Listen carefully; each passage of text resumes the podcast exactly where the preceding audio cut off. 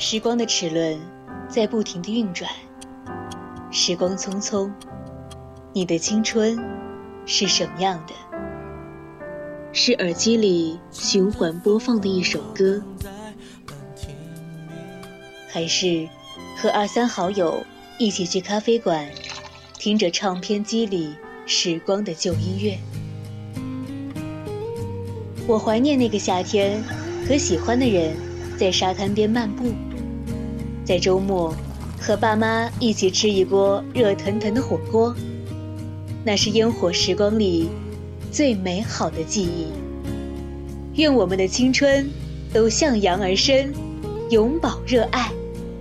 每晚二十二点到二十三点三十分，青春印记，你的独家回忆。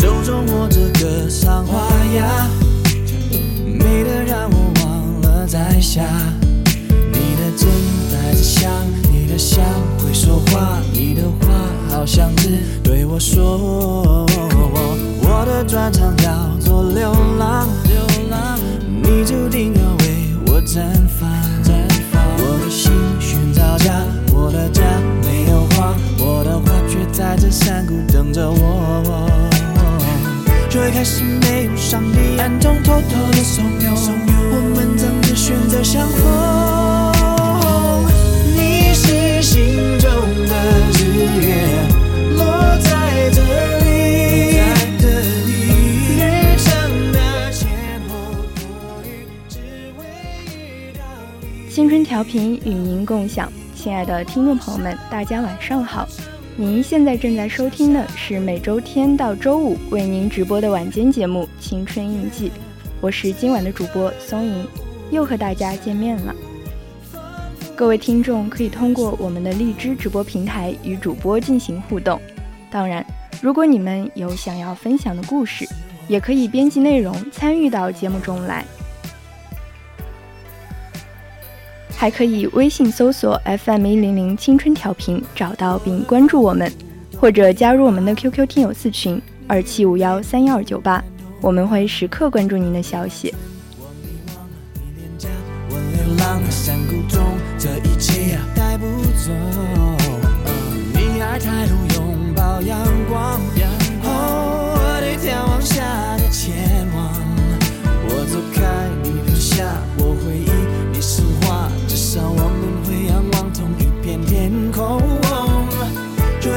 没有上帝暗中偷偷的怂恿，我们曾经选择相逢。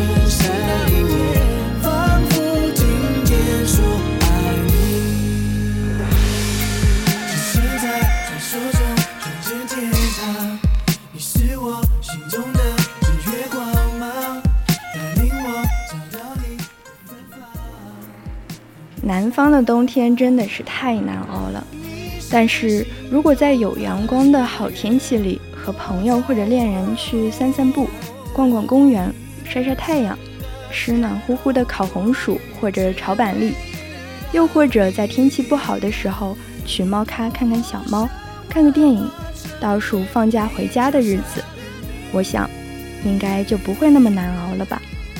那么今晚呢，主播将和。陪安东尼度过漫长岁月这本书一起陪听众度过漫长冬夜。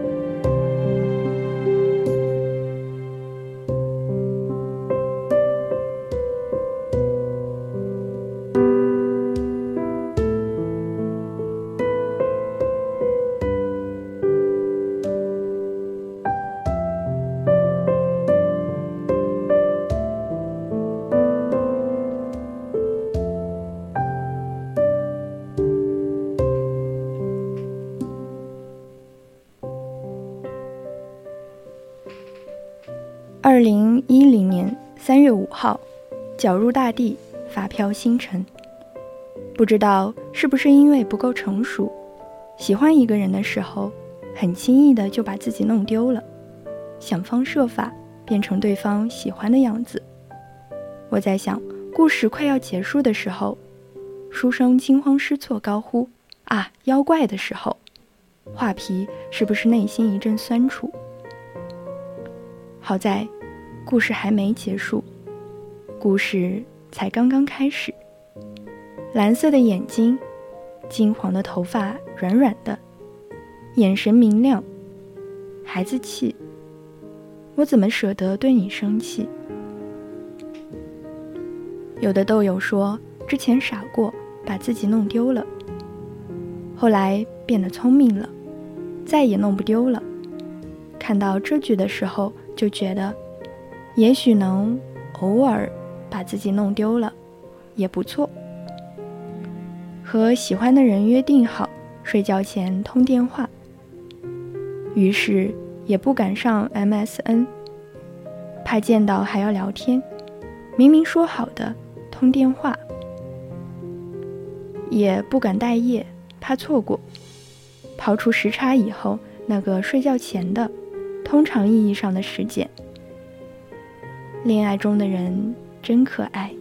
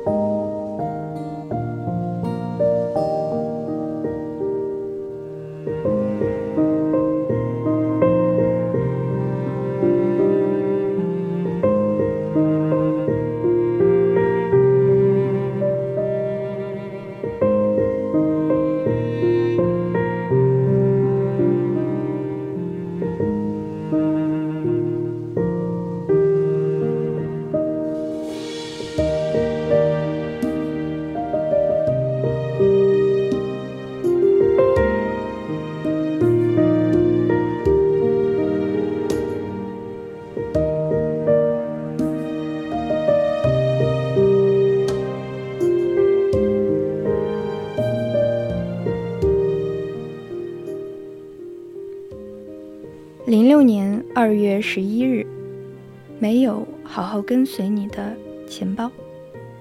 和同学看电影，春田花花同学会。很无厘头的电影，明星众多，喜欢动画部分。导演赵良俊，好像漫不经心的电影，其实里面有大道理呢。我觉得，也就是所谓的真谛。我在想，我们的生活就是由同学构成的。幼儿园、学前班、小学、中学、高中、大学，即使是那些你不认识的人，也是同学的同学吧。曾经，我们幻想着成为国家栋梁；曾经，我们一起吃火锅就那么快乐；曾经，我们都希望早点长大，觉得那样。生活就不一样了吧？其实还是一样的，因为我们始终没离开春田花花呀。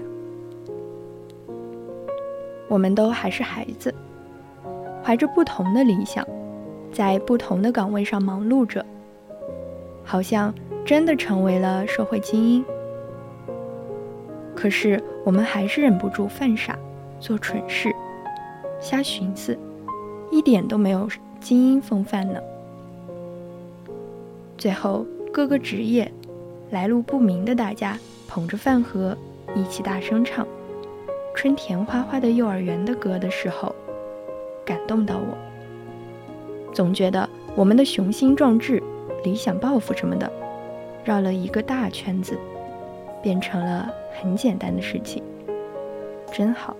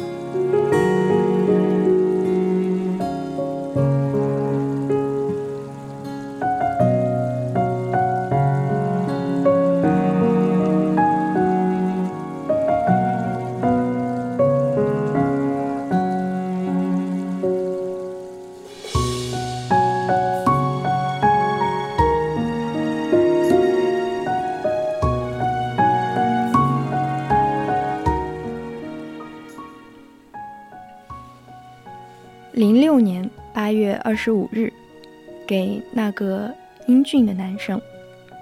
我想深入的思考死亡这个话题，然后说出类似于“安妮宝贝”或者“村上”那种众人膜拜的话。可是呢，总也没有那样的句子蹦出来。于是我吃完一片感康，然后整个钻进了水里。三十七秒以后。还是没有任何改观，我就放弃了。我只是觉得，死了就是死了，我对死亡没有任何崇敬之情。不过也不是毫无恐惧，毕竟是我未知的领域，就好像在陌生人面前，第一次用贩售机，总是不会胸有成竹的样子。很多人不愿意谈论死。就好像大家都不愿意谈论伏地魔，不敢谈论伏地魔的人都死了，不想死的人也是。听同学说，你离开这里，正是我重感冒、脑袋沉沉的时候。我们似乎没有说过一句话，对于你的印象，也仅仅是隔壁班有漂亮女友的英俊男生。嗯。请走好这样。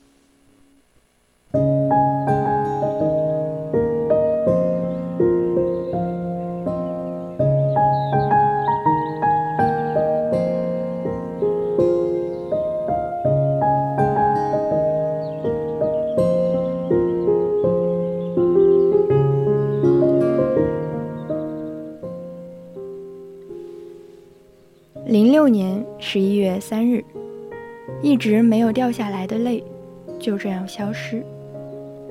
亲爱的不二，很多人说羡慕我现在的生活，很多人说我的生活很精彩。如果我说我现在的生活很辛苦，是前所未有的艰难，他们会不会觉得我身在福中不知福呢？早上闹铃响。有时六点，有时七点，一下子就拖回现实生活。就算有个严重烫伤，也要坚持工作。在希腊饭店做沙拉，切到手指，不敢告诉大厨，怕别人觉得切东西都切不好。因为单子不停的进来，也不能去洗，只好往上面撒点盐，继续工作。饭店捡菜的地方冻得要死，这几天还降温。我在那里站了三个小时，一页一页的弄了八盒子。回家以后就感冒了，嗓子疼，还一直流鼻涕。昨天上课在学校的厨房，因为小臂伤口的关系，没换衣服，穿白色制服就出来了。在冷清车站等了半小时车。在车上又累又饿，下车的时候又忽然下起雨，那本来烫伤的胳膊又淋湿了。晚上十一点，一边抖一边回家，发现钥匙弄没了。不二，他们一定不知道这就是我的生活啊。不过我这么年轻，吃点苦没什么。最困难的已经过去了。最快乐的还没来。如果大家都觉得精彩的话，我想，大概真的精彩，或者越来越精彩吧。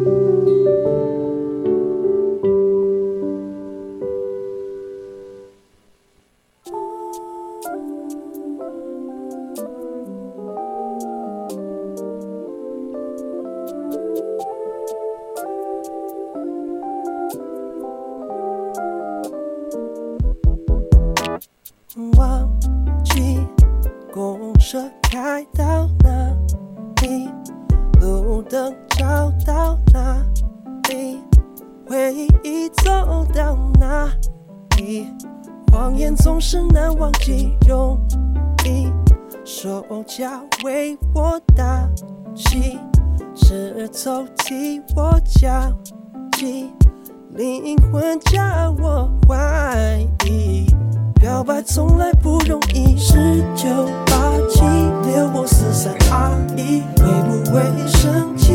会不会哭泣？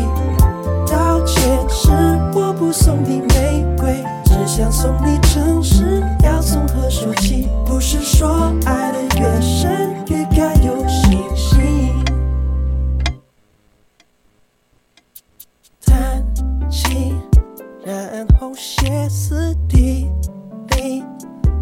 许到此为止还是重新开始表白总得靠勇气一次我在想那一次明明错了一次会否再错一次？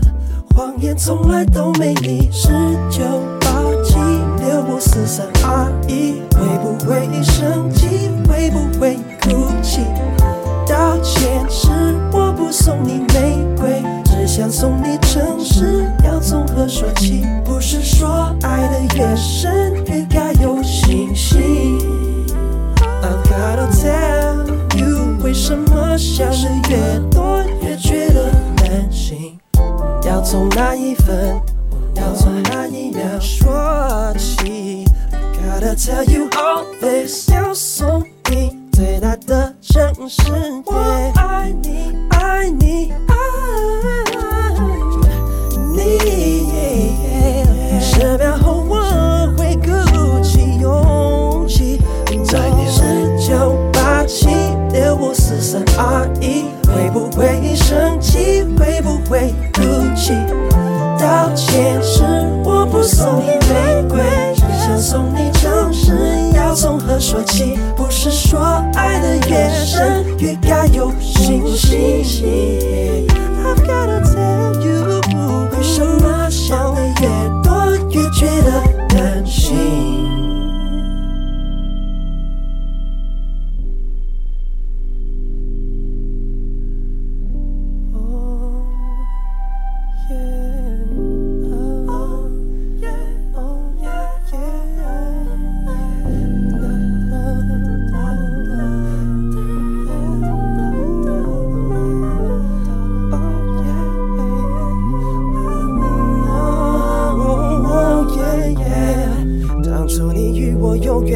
分离，最后的温暖也好像大约在冬季。在微博看到过这样一句话，他说：“之前有看到说秋冬是属于哀人的季节，因为在寒冷的时候，他们的感觉会更加敏锐，情感也会更加丰富。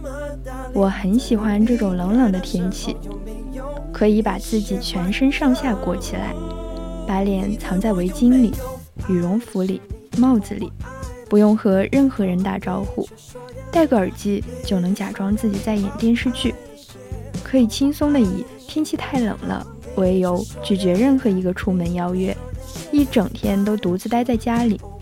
滚烫的烤红薯，路边买的淀粉肠，冒着热气的火锅，温暖干燥的被窝，窗户上的水汽比平时显得更让人快乐。再等等就要过年，自动进入休养生息的状态，麻烦的事情理所应当的扔到年后再说，只想像个小松鼠一样往家里囤年货，光是想想就觉得很幸福了。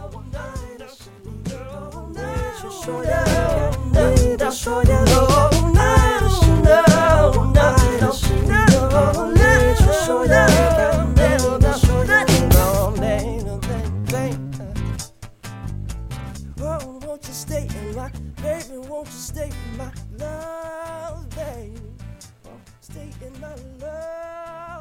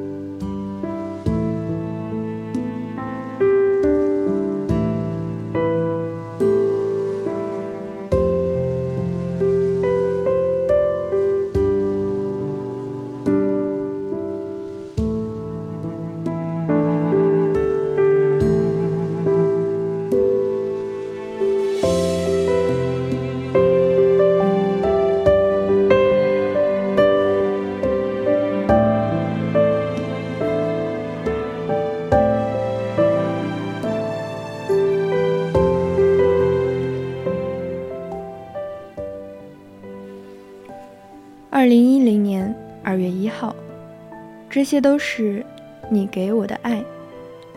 给本来不及在情人节上市了，今天写了个广告的文案。飞机飞过的天空，拉出的线一会儿就消失了。沙滩上的脚印，涨潮落潮以后就不见了。石头跌入湖泊，形成涟漪，水位就上涨了一点儿。风吹过湿地，草和树木就会默默波及。如果只是我呢？如果只是味道、眼神、拥抱、泪水、笑容，你做的、吃的，在一起的时间、走过的旅程、住过的城市、消磨的时光，那些陪我一起傻过的人啊，你们在我身上留下了什么？我该死心塌地的找回你，还是要微笑后？坚定转身，从此变得聪明。之前那个我和现在的我之间的差距，被许多细小琐碎的事情填充着。这些都是你给我的爱吧。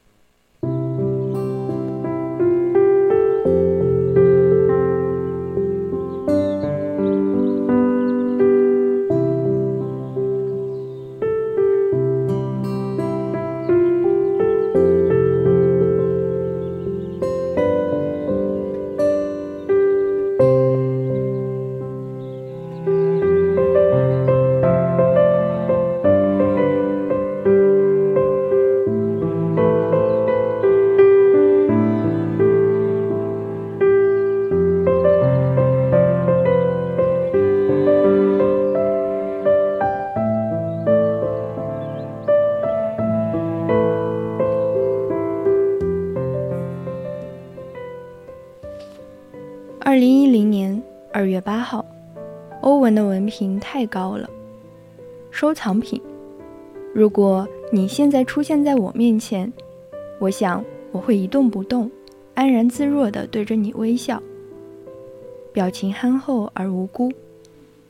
嗯，就是这样，装作不放在心上，是我少数充满自信的看家本领之一。那时候，正午的太阳一定在我背后。温暖的照耀着，然后我会顺着阳光的方向走向你，将你紧紧抱住，把鼻子藏在你的脖颈后面，用尽全力，好像要吸进整个夏天的气息。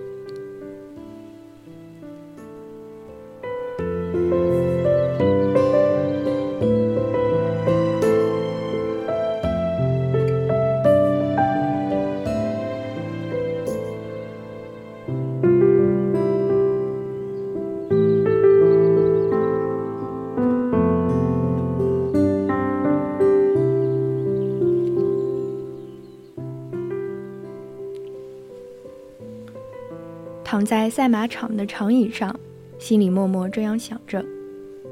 欧文从阿阿德莱德过来考 CFA，本来是要来我家住的，因为我那天工作，他就去了那家，在娜娜家看了周六的时刻表，结果周六早上没有车，于是他给我打电话，问我怎么办。我说你还是来我家吧，至少可以开我的车去。晚上五点的时候。欧文来电话说：“我到了，来车站接我吧。”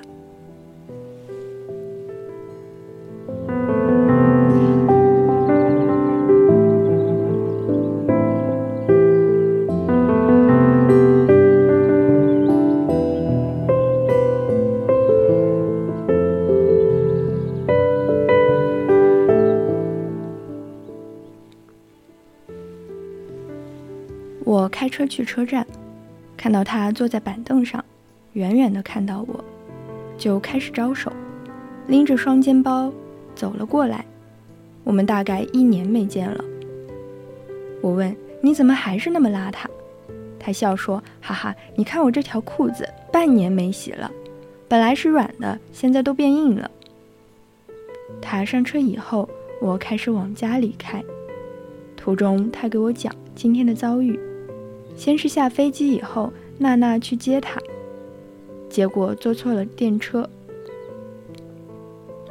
后来只好走到 City 吃饭，后来跑到娜娜那里，发现没有 bus，然后去坐了个车来我家，结果刚到车站就错过一半，只好再等一个小时，好不容易上车了，结果睡着了。如果不是里面的人下车，肯定坐过站。结果匆匆忙忙地跑下来，忘了买的水果。我一边开车一边笑他，说：“真垮啊。”晚上的时候，我和小野在厅里看十频道重播的《泰坦尼克号》，欧文在我的房间里复习，他带了将近十本都很有分量的书。那个考试的全称是特许金融分析师。欧文说，这个考试要通过三次才能拿到资格认证。不过，如果拿到那个认证，去上海工作，年薪四十万的工作还供不应求。我听了以后觉得好厉害。他说明天我一早就要走，晚上你坐车来 City。我们叫上娜娜和张，一起去吃个饭。我说：“我陪你去考试吧，我在外面等你。”尽管有定位系统墨尔本的路，你也不熟悉。他问：“你一个人在外面等一天，不会无聊吗？”我说：“没事啊，拿一本书去，而且我正好有个专栏要写。”早上起来。欧文第一句话就是：“不想去了，想好好睡一觉。”我躺在床上开玩笑说：“那你继续睡好了。”他从床上蹦下来说：“这不扯淡吗？报名费一万多呢。”周日的早上，路上几乎没有车。上了高速以后，我们用一百五十的速度向 City 奔去，开了将近一个小时。欧文感叹墨尔本的建筑颜色鲜艳，设计独特。他说：“墨尔本早晚赶超悉尼。”我说：“悉尼和墨尔本风格不同，没有必要做比较。就好像上海和北京，开到了那个区域，导航不识别那个街道名，看到有阿姨在跑步，我们停车问路。看到我们以后，他停下来。”我上去问：“请问你知道莫纳什么大学怎么走吗？”他问：“你们去哪个校区？”我说：“最近的那个。”他说：“直走以后右拐。”然后犹豫了下，又灵机一动的样子说：“顺着这个电车道走就能看到了。”我说：“谢谢。”他问我：“今天学校注册吗？”我说：“不是，我们去考试。”他说：“哦，祝你们好运。”谢过他以后，我俩就继续上路。找到考点以后，我俩把车停好，去吃早饭。走着走着，对面来了一个亚洲样子的男生，用地道的英文问欧文：“CPA 考试的地方怎么走？”欧文给他指路说：“顺这个路走下去五十米。”然后那个男生重复了一下，欧文说：“Yes。”后来我和欧文说：“刚才那个男生重复的好像是是不是？往下走十五分钟。”然后你说是。我俩对视了一下，他开玩笑说：“好了，又少了个对手。”欧文考试的地方在莫纳什么大学对面，是一个赛马场的场地，很空旷。他们入场之后，我在外面看起小说。有个男生在外面等他女朋友，他坐在离我两个桌子的位置玩 iPhone。大概过了一个小时，他开始趴在桌子上睡觉。我估计他的手机没电了，开始看吉本巴娜娜的厨房，是非常舒服的小说，读起来酣畅淋漓。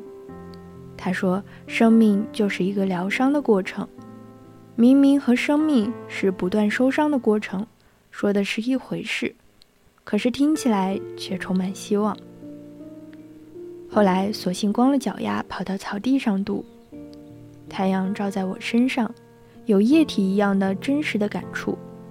读到我在寒冬的夜里，给绝望中的男主角送最好吃的猪排饭的时候，看得感动的鼻子抽搐，可是怎么都哭不出来。一口气把小说读完以后，很想喊，就那样啊啊啊啊的放肆大喊，思路很清晰，胸口有悲愤的力量。可是却怎么也喊不出来，然后开始思考绘本的事。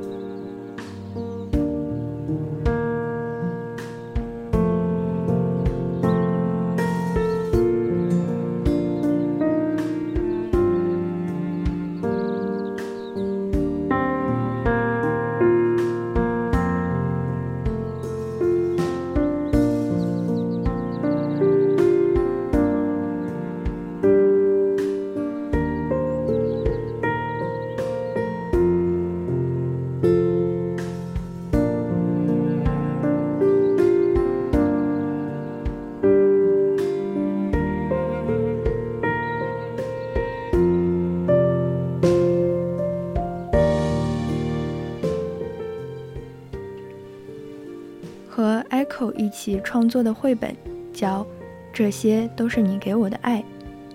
开始创作的时候，本来想给爱下一个定义，可是真正动笔以后，却发现动不动就走到死胡同里，自己也难以说服自己。冷静地思考一下自己曾经的恋情，发现都不是完完整整、顺顺利利，其中缘由。不乏我的任性、骄傲和轻浮无知。唯一觉得可以安慰的，就是每次恋爱的时候都是全心全意投入，没有半点虚假。这种慰藉很难解释清楚，好像一个四处旅行的收藏家，一边旅行，一边收集令自己心仪的物品。一路下来，我的这些收藏品。样样都不精美，有的是一时兴起买到的高价赝品，有的本来是绝世珍品，可是因为我自己不知道怎么，不知道，或者即使我知道，后来却没有像想得到它的时候那样珍惜，所以就在旅途中渐渐损耗，变成了平常货，还有的好像便利店发票或者飞机登记卡，这种旅旅行中的必然产物。本来不想收藏，可是它们却时不时地出现在裤兜、书包、钱夹里，留着没用，又舍不得扔掉。这些收藏品，它们都装在我的背包里，我的背包又总是装不满。有的时候，这些收藏品也不会很沉，所以往往寂寞的时候，觉得没有出路的时候，就又带上它们。开始一个人的旅程。有的时候遇到非常非常厉害的收藏家，或者旅途中发现人满为患的著名博物馆，都会被那些收藏震撼的一动不动，甚至感动的深呼吸，又叹为观止。这些让我感动和惊叹的收藏，往往都会被细心保管。认真记载、分析，他们是无价之宝，并非所有人都能拥有。每次看到这些的时候，都觉得很失落，觉得自己什么都不是，根本算不上一个收藏家。这些收藏品就好像是。博物馆里那些令人向往的收藏品，它们都是书本里的、电影里的、别人的。至于我的那些收藏品，它们有的时候会变得很沉，于是我不得不停下脚步，端视它们。每每这个时候，我和我的收藏品，我们都相形见绌。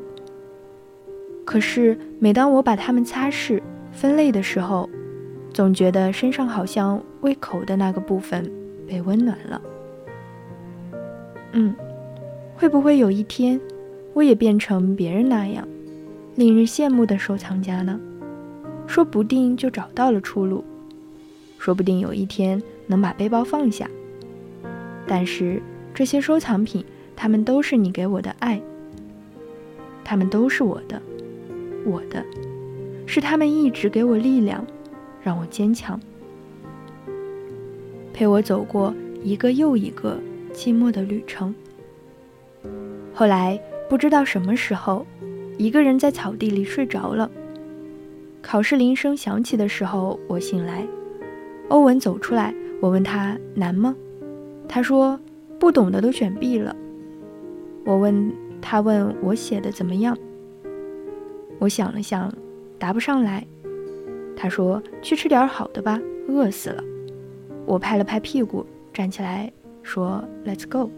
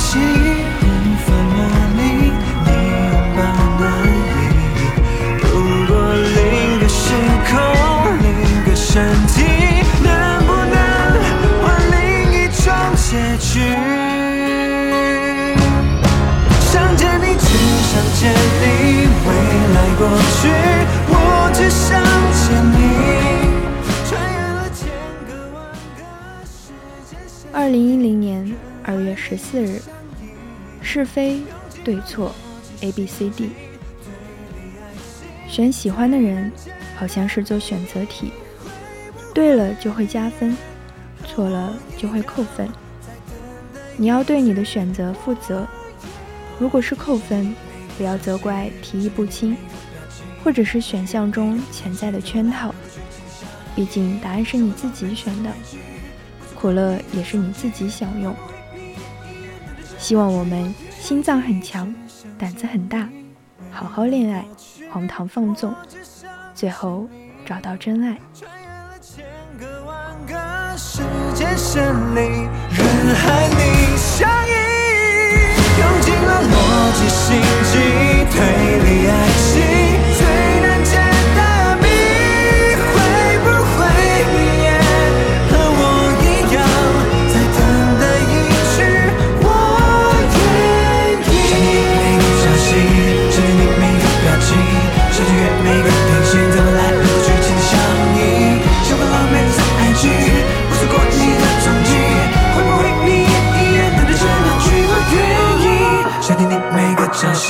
想见你每个表情，想穿越每个平行，怎么来和过去紧紧相依？想完了每次爱情，不错过你的踪迹，会不会你也一样等待着那句我愿意？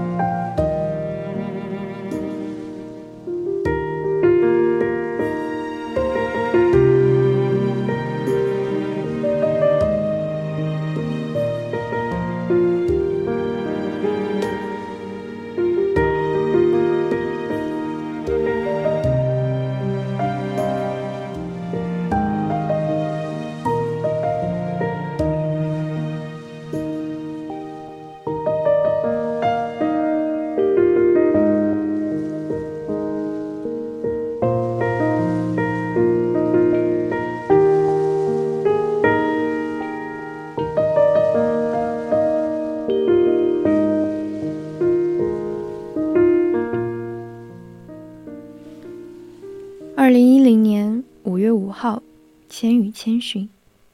千寻，很早之前看的谈话节目，大家都在讨论那些能让自己流下眼泪的事。这时候，蔡康永说，宫崎骏的动画能让我哭的是《千与千寻》。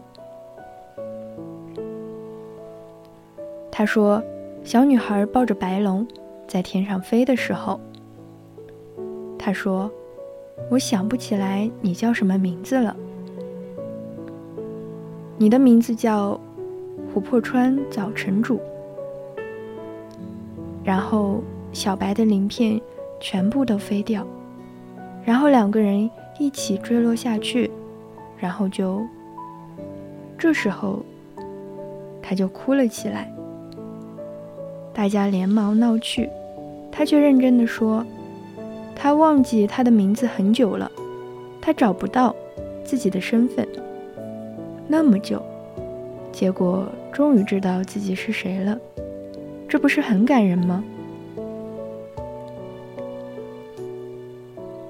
当时我也没觉得多感人，也不知道为什么要哭。一个月的时间内，在墨尔本城市里自己租的高层里醒来。在胖子和小野合租的越南市场附近的公寓醒来，在城市那头，穿过公园的朋友家的平房醒来，在靠近海边有热闹酒吧的旅馆醒来，在那鬼家临时的席梦思床垫子上醒来，在上海小跳家展览馆的阁楼上醒来，在静安区公司附近。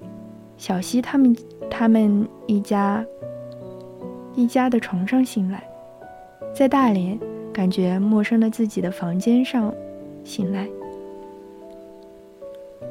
在日本西班牙男生的房间醒来，在同学家拥挤日式住宅的上铺醒来，在贵船神社温泉旅馆的榻榻米上醒来。常常起来以后，光着身子坐在那里，也不知道自己是在哪个国家、哪个城市，在干些什么事情。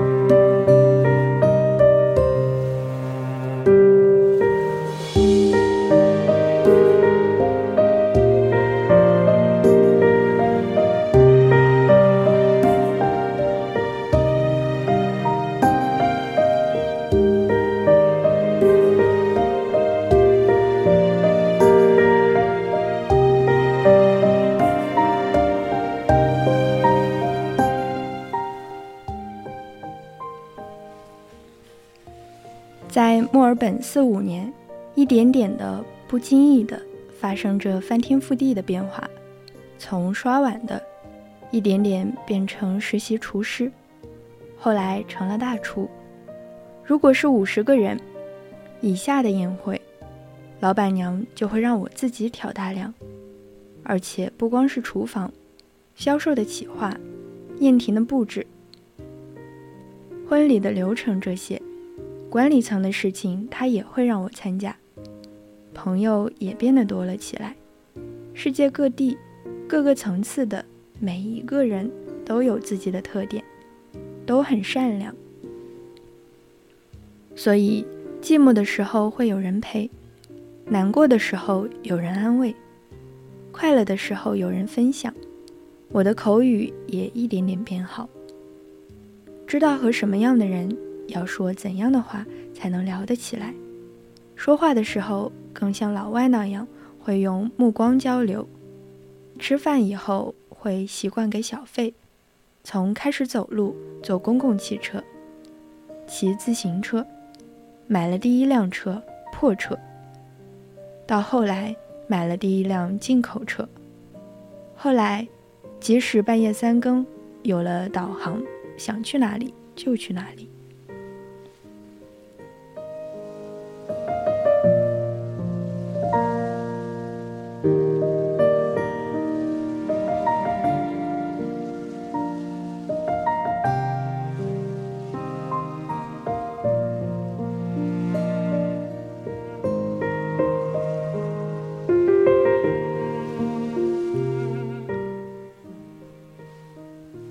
后来选了厨师专业，然后工作了半年，又去上了大学。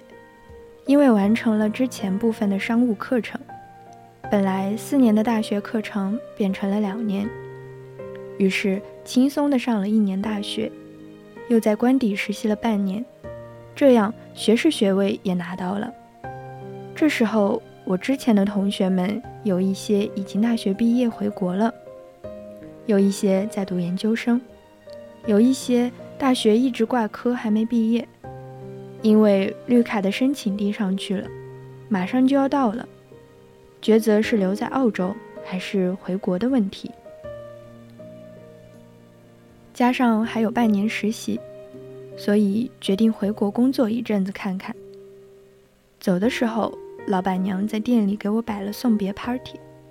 我们的官邸所有的员工都来了，洗碗的阿姨、清扫的叔叔姐姐、服务员的那些女生、经理和我的大厨，大家一起吃了很多东西，喝了很多酒。我要了一个大号的披萨，又要了一个主餐的意大利面。难过的时候就能吃很多东西，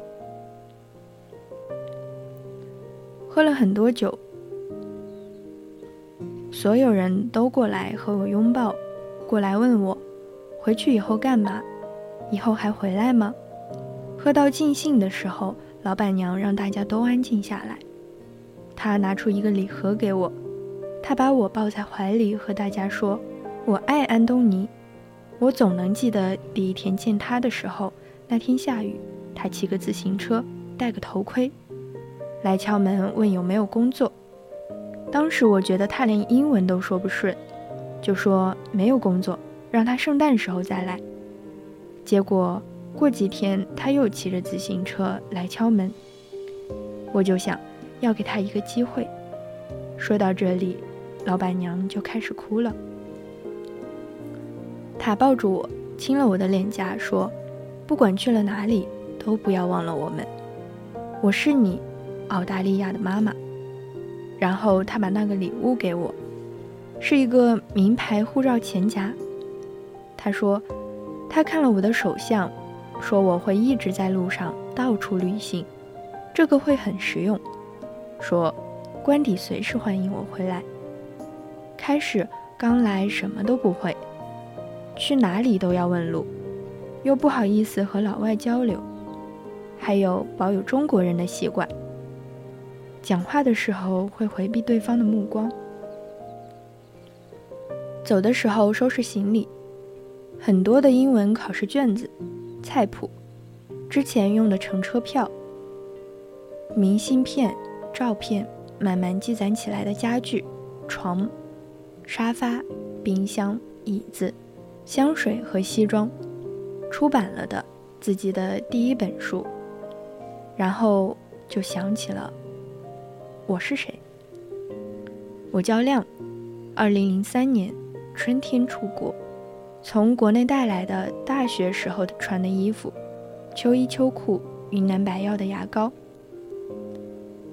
海飞丝洗发水，电脑是中文系统，中文的小说电褥子，甚至拿了中国菜刀。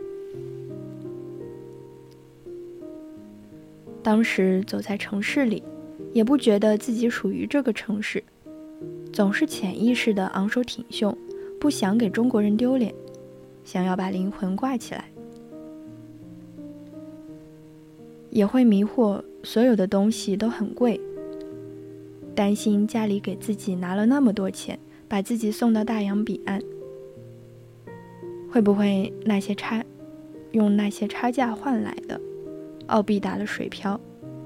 也会担心自己换专业，是不是不是明智的选择？说不定毕业以后，我的朋友都成了高级白领，拿了绿卡，结果我还是小饭店里的厨师，工资刚好交房租。最后的那个晚上，在你那里睡，早上起来穿衣服的时候，你还在睡着。收拾好了以后，我说：“好了，我要走了。”可是你忽然拽住了我。你说：“像你这么散漫的人，会这样用力的抓住我不放，让我有点吃惊。”我开玩笑说：“我是 E.T. 吗？”结果你却没有笑，把我使劲的抱住。然后我们就那样静静的、静静的抱了很久。其实，我知道当时我们的心里也像外星人 ET 那样哽咽不停的说了再见。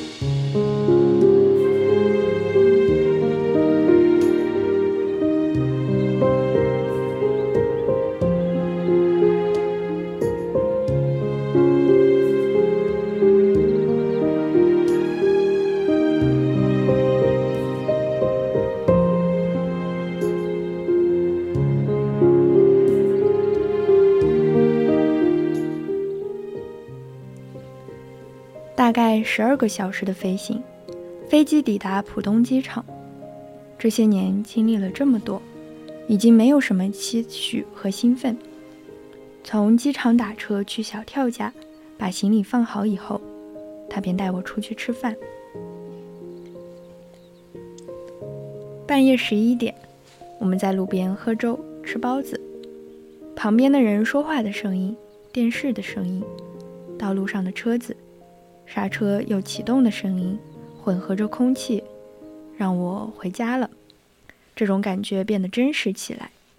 中国这两个字的意义就这样温吞的将我包容了。第二天早上一早从小跳家离开，去小西他们家。早上开始下雨，就来坐在房间里看书。林夕的《原来你飞不快乐》，小跳说那是他采访林夕的时候，林夕送给他的，而且还有签名。我说嗯，写的很好的，我很爱林夕。然后小跳想了想说，那送给你好了。我说好啊，我也送给你一个东西。于是翻开包说你随便选。结果，他选了我实习的时候的一个印着英文字母的名牌。我说：“你要这个干嘛？”他说：“哪天天气好了，我就带着这个出去做一天的你。”我说：“你们文艺界的人好别扭。”他说：“你自己不也是很文艺？”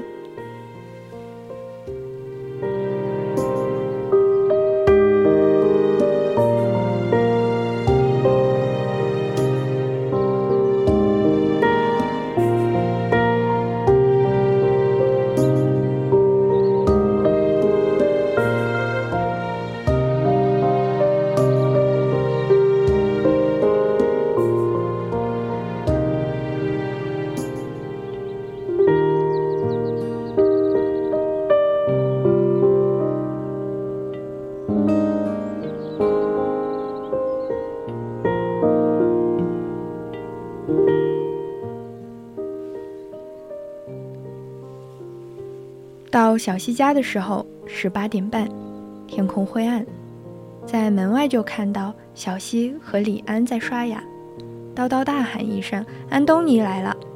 大家都很热情。我把包放起来以后，就和他们一起去了科爱路。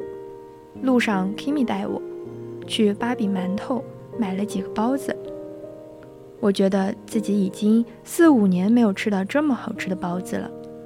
公司里一个个同事开始上班，和他们打招呼。大家拿着新出版的《这些都是你给我的爱》，让我签名，很亲切的样子。李安和小西的工作区也贴着新书的海报。小西下午来上班，晚上请我们出去吃饭。接下来几天，我开始找工作。我的编辑小青开始帮我找房子，小四给了很大帮助。他不忙的时候就把车借给我看房子。晚上回公司的时候，小四和我说，新书三月在全国销量排行第十五名。他说非常厉害，别忘了你十五号才上市的。小西一家关照的无微不至，庆庆带我去办理了手机卡、银行卡。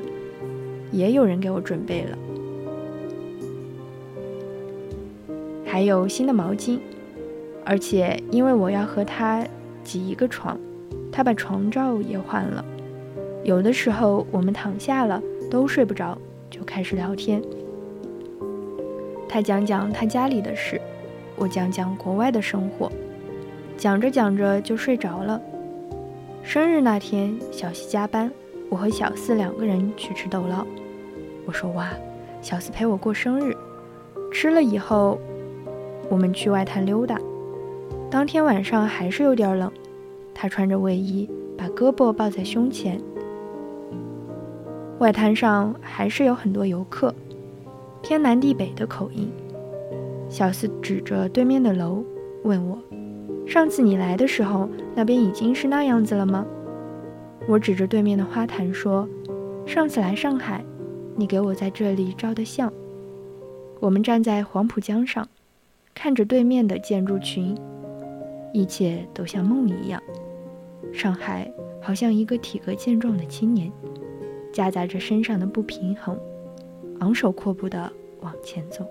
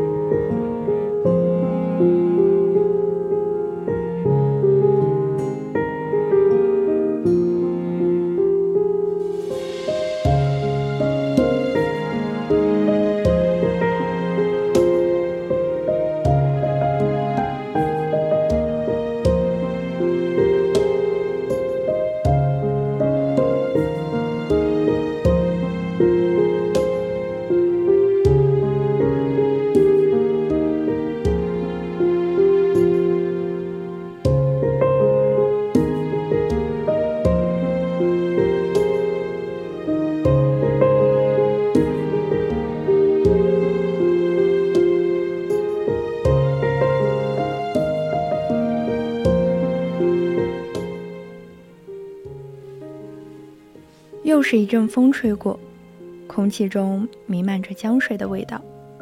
然后我就想起来了，那时候我还没有开始写东西，我是一个普普通通的大学生。我和小四、阿亮、恒恒是朋友。当时我在沈阳，晚上五点的时候天就黑了。我坐着公交车从大学城到火车站买票，鞋子里都是湿的，脚已经冻僵了。拿到票以后，我给他发消息说：“我去了会不会给你们添麻烦？再说我身上也没那么多钱。”小四回复说。没事，你能来就行，其他的不用担心。那是第一次来上海，小四就带着我逛了外滩，还有南京路。晚上的时候，在小区门口买了河蟹，狠狠在房厨房煮，然后大家围成一圈在厅里吃。我想起来，出国以后，小四问我：“你要不要给我们新出版的杂志写东西？”我说：“好啊。”我想起来。小四偶尔和我说的：“安东尼，你火了。”读者们热情的回复和评论。第一次看到自己的书在图书馆时候的心情，每一次安静下来，在电脑前写下心里点滴的开心、难过、失落和恍然恍然大悟的时刻，他们就那样无声无息的在过往里存在着。小四说。他要出散文集，我说太好了，我最喜欢你写的散文了，你应该多写散文。然后他忽然说，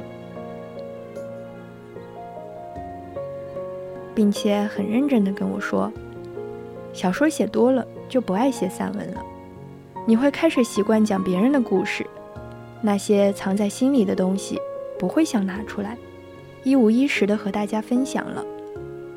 他说这句话的时候。我有一点难过，接着就飞到了日本。飞机降落在东京机场，我在航站楼办理了手机租赁业务，给朋友发了邮件，他立刻就给我回复了。信息里很详细的说了怎么坐车，在哪里见面。晚上，我们在东京涩谷的人群里穿梭，找一家有名的咖喱店。第二天他上班，我坐新干线北上去了。秋天，一路上路边常常出现满山的樱花。过了仙台，就开始一点点变冷，远处出现高大的雪山。快到秋天的时候，外面已经变成了雪的世界。坐在那个十平方米的露天温泉里，脑子又空白了。从一边抓来一捧雪，放进水里化了，又抓来放到温泉里，手心里什么都留不下，除了冰冷的温度。后来去了瑞士的朋友家，她和男友一起住。周末的时候正好赶上一年一度的哈纳米的节日，她告诉我，今天公园里会人山人海，她的很多朋友也会去。她说，她的男友是个演员，周末的时候她去养老院当义工。说她曾经出演过日本版的小王子话剧。我说是吗？我写过一个童话，刚刚出版的，很像小王子的感觉。朋友问我是怎么样的故事，我说，其中有一个故事是。主角和狐狸在森林里走，狐狸要和他做朋友，结果他没有答应，因为他怕失去狐狸之前，和他做朋友的人一个个的都离开了。后来他俩继续往前走，直到有一天狐狸不见了，他很难过。朋友听了以后说：“我很喜欢这个故事。”我们把垫子铺好。坐在樱花树下，朋友们三三两两的带着吃的喝的过来。我和加拿大的朋友聊天，他说：“你会不会觉得走得太远了，也不知道自己到底属于哪里了？”在日本的时候，我觉得我是老外，是异客。可是，现在我回到加拿大，也觉得不适应。风过的时候，有樱花花瓣在我们之间落下。听到他这么说，我忽然觉得很悲哀，感觉自己也或多或少是这样的吧。最后一天，去了东京三英市下连阙的宫崎骏动漫博物馆。在茂密的树林围绕下的这个美术馆，远看像一块经过琢磨的玉石。绿色的屋顶，使它好像是隐藏在森林之中。馆内路桥相连，楼台错落，青葱遍野，草木扶疏，很容易让人想起来宫崎骏动漫里的风情。这时候。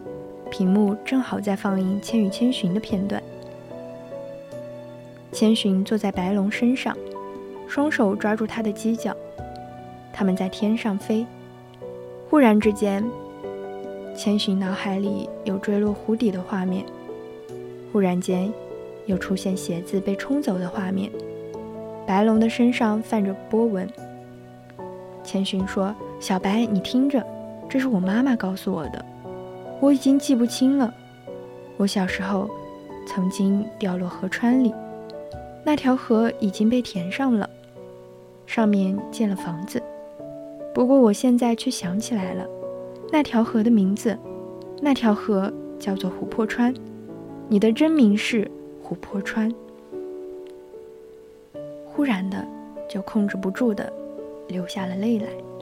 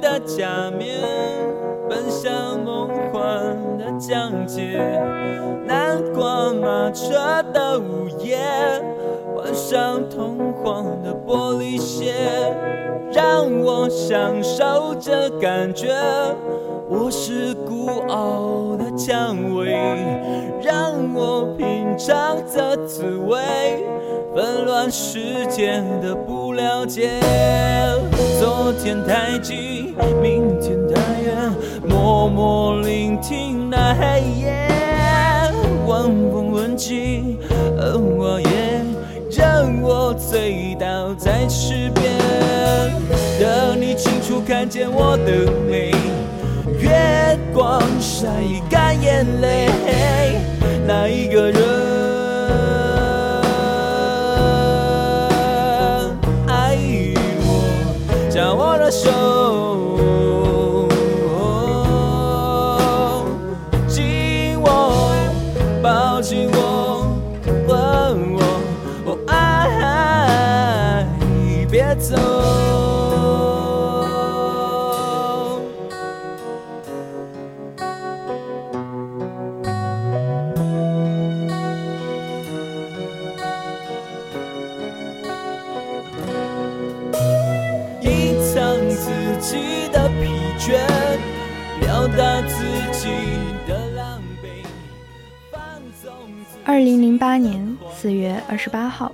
给的比要的多，动作速度延迟二点七秒，思维逻辑度降低百分之三十六，写作业积极度减半，对事物热程度为零点八，沟通欲望趋近于零，唯一需要的就是热的，无棱角，不放光体，热开水和地底下的洞。心里有本小说，它美好的如琥珀样，晶莹剔透。我知道你会喜欢，我也想和你分享。可是它是粘在心里的。当我想把它讲出来，或者写出来的时候，就觉得自己自己哑巴了。也许我需要一个盖，把我盖上，然后，然后在里面放屁，放美酒。放几滴纯洁少男的眼泪，放莓果汁，放假，放点宽容和善良，再放少女的黑头发，素颜长睫毛，它们加起来使劲使劲又安静的发酵，说不定琥珀就脱落了。我要把它放到美术馆，那时候就算是冬天，我也不会觉得冷。如果是夏天，我就带上我爱的那个小傻瓜，去旅行，阳光充足的三千尺高。我突然明白了，我不能坐在悲伤的你旁边。别走，抱紧我，吻我，爱。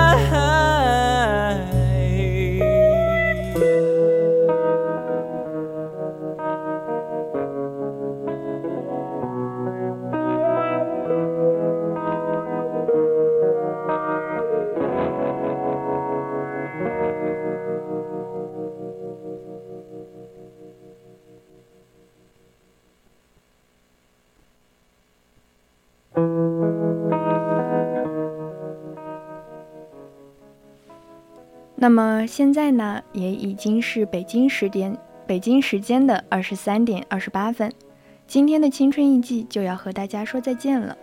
希望大家都能够在冬天保持健康的身体和心情。感谢您的收听，我是松莹，我们下期再见。